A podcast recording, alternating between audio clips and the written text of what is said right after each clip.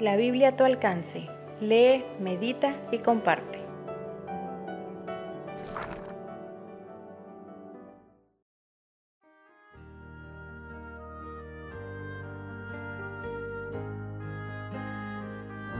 Este devocional lo he titulado Caminando por Fe. Está basado en Hechos capítulo 16. Quisiera hacer dos preguntas para comenzar el estudio de esta mañana. ¿Por qué Dios permite que nos sucedan cosas malas? ¿Por qué cuando me acerco a Dios tengo más problemas? Hoy vamos a dar respuesta a estas dos preguntas que sin duda eh, pueden ser muy comunes en el ambiente no cristiano, pero aún en el ambiente cristiano, aún entre los entre nosotros pueden ser preguntas relevantes. ¿Por qué a veces nos suceden cosas malas y por qué Dios las permite? ¿Por qué nos va mal?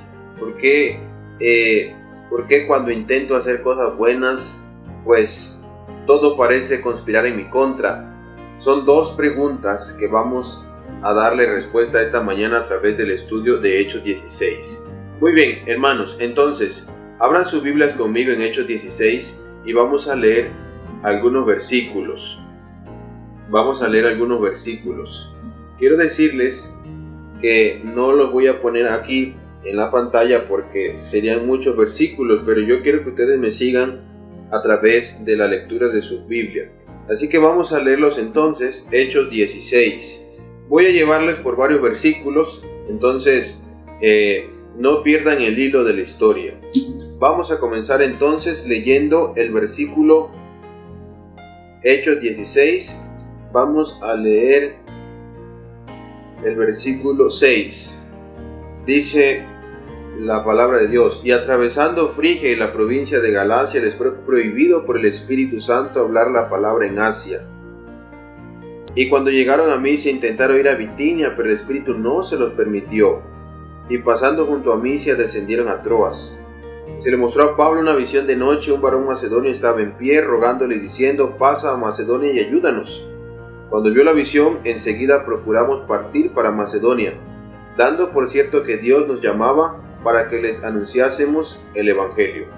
Muy bien, hermanos, aquí tenemos una, una visión. El apóstol Pablo mira en visión a un varón macedonio, pero antes de eso la palabra de Dios nos da dos, eh, dos dos aspectos interesantes para resaltar aquí. El apóstol Pablo en este, en este viaje misionero estaba acompañado de Silas. De Silas. Era, era su acompañante en este viaje. Pablo tenía ya trazado su plan misionero. Él sabía a qué ciudades iba a ir, él sabía dónde se iba a detener, dónde se iba a hospedar, él sabía eh, cuánto tiempo iba a durar en un lugar, y sabía dónde sería su siguiente movimiento. Él ya tenía un plan trazado, eh, porque estamos hablando ya del último viaje misionero de Pablo. En el primero posiblemente Pablo iba un poco a la incertidumbre, pero en ese viaje misionero ya Pablo tenía un plan trazado. Así que tal parece ser que Pablo ya tenía eh, los lugares elegidos para ir a predicar el Evangelio. La palabra de Dios nos comienza diciendo que él tenía la intención en principio de ir a de ir a Asia a predicar la palabra de Dios en un lugar, eh, bueno, y después encontramos que la palabra de Dios nos dice que les fue prohibido por el Espíritu Santo ir a ese lugar. Entonces el apóstol Pablo corrigió el rumbo, modificó su estrategia y entonces intentó ir a otro lugar que se llamaba Misia. Pero nuevamente encontramos en la Biblia esta frase que dice que el Espíritu no se los permitió. Noten, esto es muy importante muy importante, quien no le permite a Pablo ir a estos dos lugares es el Espíritu Santo. Es el Espíritu Santo. Ahora, noten que Pablo tenía buenas intenciones. Noten que Pablo iba a predicar el Evangelio, pero de alguna forma el Espíritu le dijo, no vayas, no vayan. Esa misma noche, Pablo tiene una visión. En esa visión ve a un, a un varón macedonio. Pablo entiende que el Espíritu Santo no le había permitido ir a esos dos lugares porque el Espíritu Santo quería llevarlos a Macedonia a predicar el Evangelio. Así que inmediatamente Pablo partió para Macedonia. Ahora, a partir de este momento vamos a ver una serie de eventos desafortunados, por lo menos eh, a nuestros ojos. Miren, Cuando Pablo llega a Filipos, que es, eh, que es parte de la provincia de Macedonia, lo primero que Pablo hace, vemos en el versículo 14 que Pablo conoce a una mujer llamada Lidia, que era vendedora comerciante de telas. Después de que ellos conocen a Lidia, ella los invita a su casa. Eh, Lidia se hace seguidora, es bautizada junto con su familia.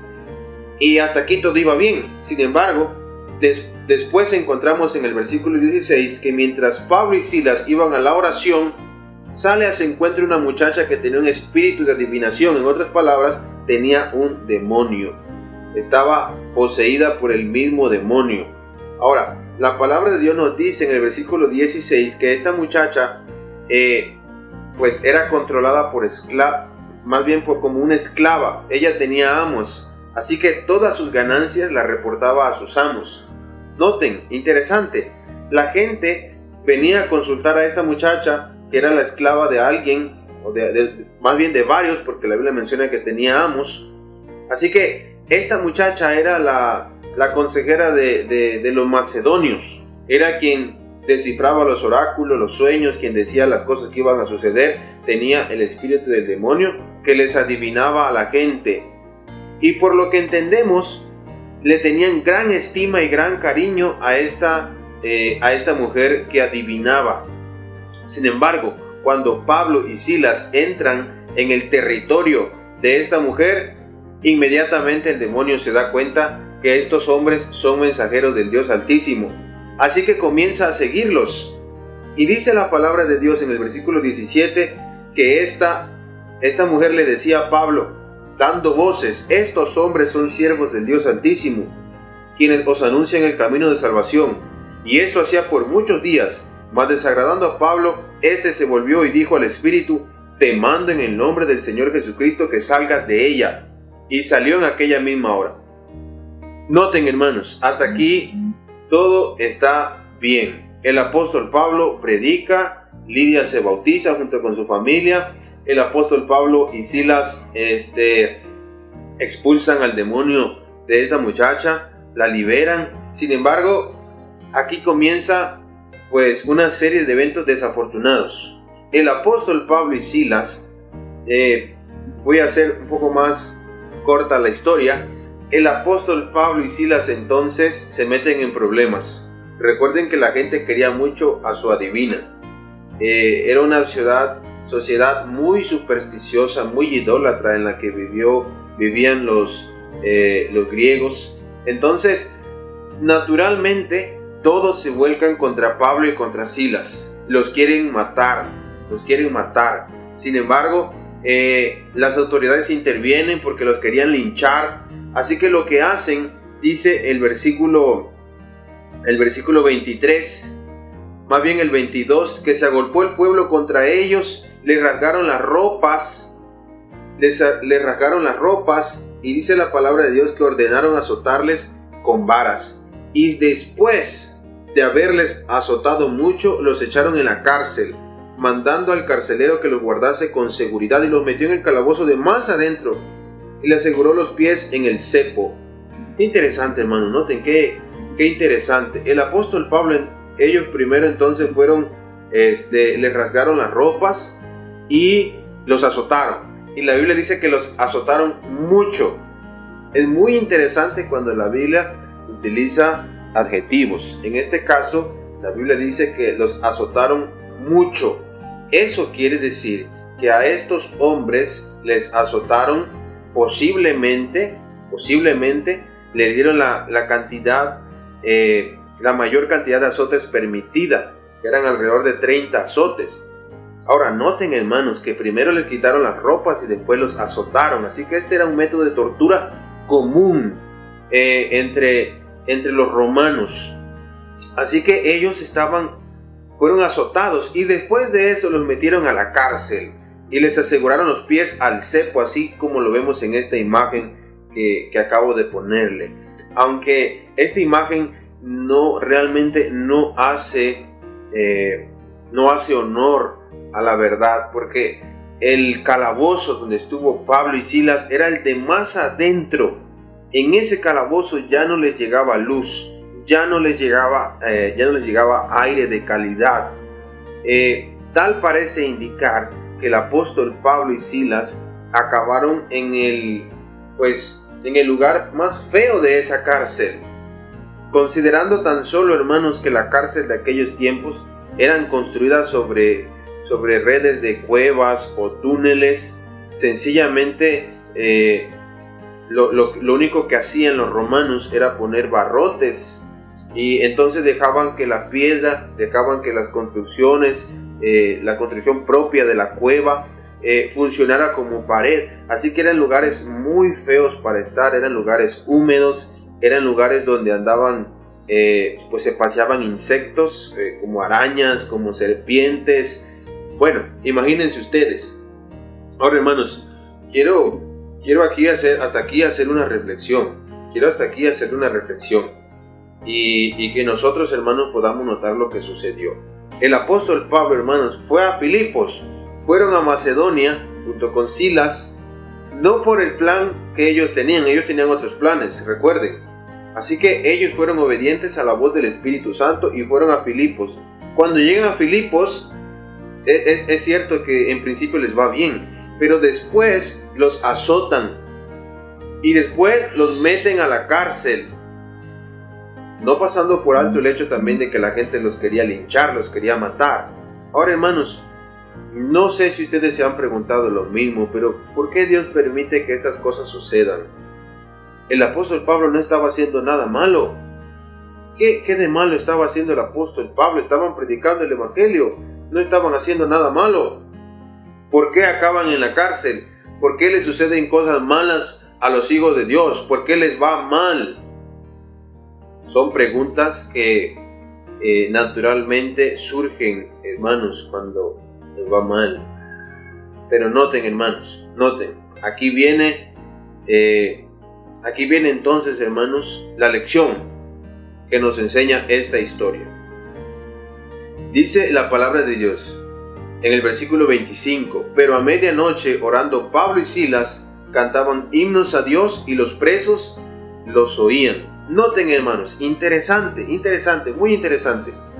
Después de que el apóstol Pablo, Pablo y Silas acaban en la cárcel, acaban golpeados, acaban, eh, inclusive después de que los golpean, pues los meten a la cárcel, aseguran sus pies de manera que no puedan hacer nada, ni siquiera se puedan, este, eh, pues no podían hallar consuelo, quizá en otra posición, estaban atados. Así que me imagino, hermanos, que el dolor para ellos habrá sido muy fuerte, muy fuerte. Y, después de un método de tortura como ese, yo me imagino que una persona normal, lo único que hubiera hecho sería quejarse, sería llorar, naturalmente. Ellos, a ellos no lo llevaron a la enfermería, no les dieron medicinas, analgésicos, cremas, pomadas, nada. Sencillamente fueron dejados ahí. Y la palabra de Dios nos dice que lo que estos hombres hicieron a medianoche, les pregunto a ustedes qué hacen a medianoche, pues la mayoría de nosotros duerme, pero ellos hermanos estaban orando, cantando, y los presos los oían. Tres cosas hermanos, tres cosas podemos decir que ellos estaban haciendo. Estaban alabando a Dios. Estaban también, por otro lado, estaban orando y estaban testificando. Porque los cantos, hermanos, que ellos eh, estaban entonando, que podían haber sido salmos o algunos cantos que ellos supieran, pues los presos los estaban escuchando. Así que en un sentido, eh, en un sentido bíblico, estaban predicando, estaban evangelizando. Ahora, lo, lo que sucede inmediatamente, hermanos, es un milagro. Dice la Biblia que sobrevino de repente un gran terremoto que sacudió los cimientos de la cárcel y al instante se abrieron todas las puertas y las cadenas de todos se soltaron. Imagínense hermanos, ¿cómo habrá sido aquello? Y dice entonces la Biblia que después de eso, hermanos, se despertó el carcelero y viendo las puertas de la cárcel abiertas sacó la espada y se iba a matar, pensando que los presos habían huido. Mas Pablo clamó a gran voz diciendo, no te hagas ningún mal, pues todos estamos aquí. Él entonces, pidiendo luz, se precipitó adentro y temblando se postró a los pies de Pablo y de Silas. Y sacándolo le dijo, señores, ¿qué debo hacer para ser salvo? Ellos dijeron, cree en el Señor Jesucristo y serás salvo tú y tu casa. Vemos allí entonces la imagen donde el carcelero eh, toma la antorcha y va a ver a los presos. Qué imagen, hermanos, qué película habrá sido aquello. Impresionante, impresionante. Ellos estaban cantando, estaban orando, los presos los oían. Me imagino que querían dormir los presos, pero estos no los dejaban por estar cantando. Pero en medio del dolor, cuando ellos se pudieron haber quejado, cuando ellos se pudieron haber, eh, se pudieron haber vuelto contra Dios, le pudieron haber reclamado a Dios, y cuando ellos mismos pudieron haber desconfiado de las promesas de Dios, no lo hicieron. Al contrario, permanecieron firmes y decidieron serle fieles a Dios en esa situación. Así que en medio de esa noche de incertidumbre, Pablo sabía perfectamente que si el Espíritu de Dios los había llevado hasta ese lugar, Dios los podía librar. Así que un terremoto, hermanos, sacudió los cimientos de la cárcel Hermanos, ¿cuánta fuerza se necesita para romper una cadena? Imagínense eh, los barrotes. Muchísima fuerza. ¿Qué, eran, qué, ¿Qué hacía falta para que las puertas se abrieran en una cárcel? Hermanos, un terremoto. Un terremoto. Y la oración de Pablo fue contestada. Y Dios, a través de un terremoto, les abrió las puertas no solo a ellos, sino a todos. A todos les abrió las puertas. Ahora, algo muy interesante, hermanos. ¿Por qué no escaparon los presos? ¿Por qué no escaparon? Bueno, eh, cuando el carcelero se dio cuenta que todas las puertas se habían abierto, se iba a matar, sabía que si alguien se escapaba, él iba a pagar con su vida. Así que dijo, antes que me maten, yo me quito la vida. Pero nadie escapó y no escaparon porque minutos antes ellos habían escuchado que Pablo y Silas estaban cantando a Dios, que estaban orando. Y entonces vino un terremoto y todos dijeron, bueno, ¿para qué escapamos? ¿Para qué escapamos? Ese Dios, el de Pablo y Silas, es muy poderoso. Es muy poderoso. Miren lo que acaba de hacer. ¿Para qué escapamos? Mejor conocemos a ese Dios. Y capaz si algún día acabamos otra vez en la cárcel, Dios nos vuelve a liberar. Habrá pensado alguno tal vez. Y entonces, hermanos, eh, el carcelero, temblando, temblando, se acerca a Pablo y Silas agarra una antorcha y va hasta donde estaban ellos, que recuerden que era hasta el fondo. Les dice, les dice Pablo, mira, tranquilo, no te mates. Nadie, nadie se ha escapado ni se va a escapar. Entonces el carcelero le dijo, señores, se postró delante de ellos y temblando le dijo, señores, ¿qué tengo que hacer para ser salvo?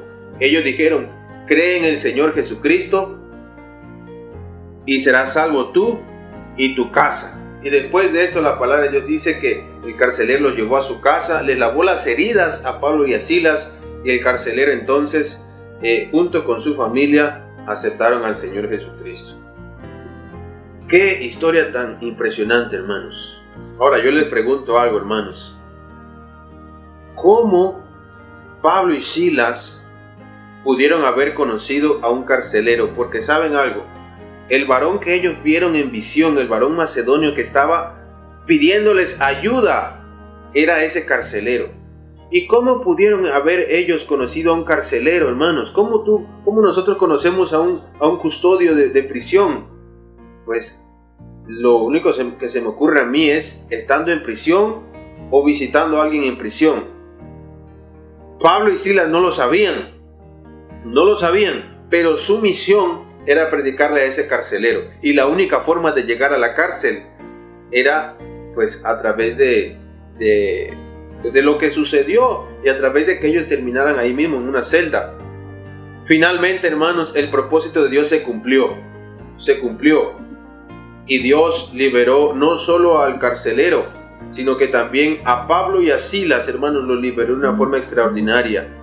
Ahora, hermanos, noten lo que dice esta cita. Si usted vela y espera y ora, la providencia y la revelación lo guiarán a través de todas las perplejidades que enfrente, de modo que no fracase ni llegue a desanimarse. Noten esto, el tiempo diseñará la belleza y grandeza del plan del cielo.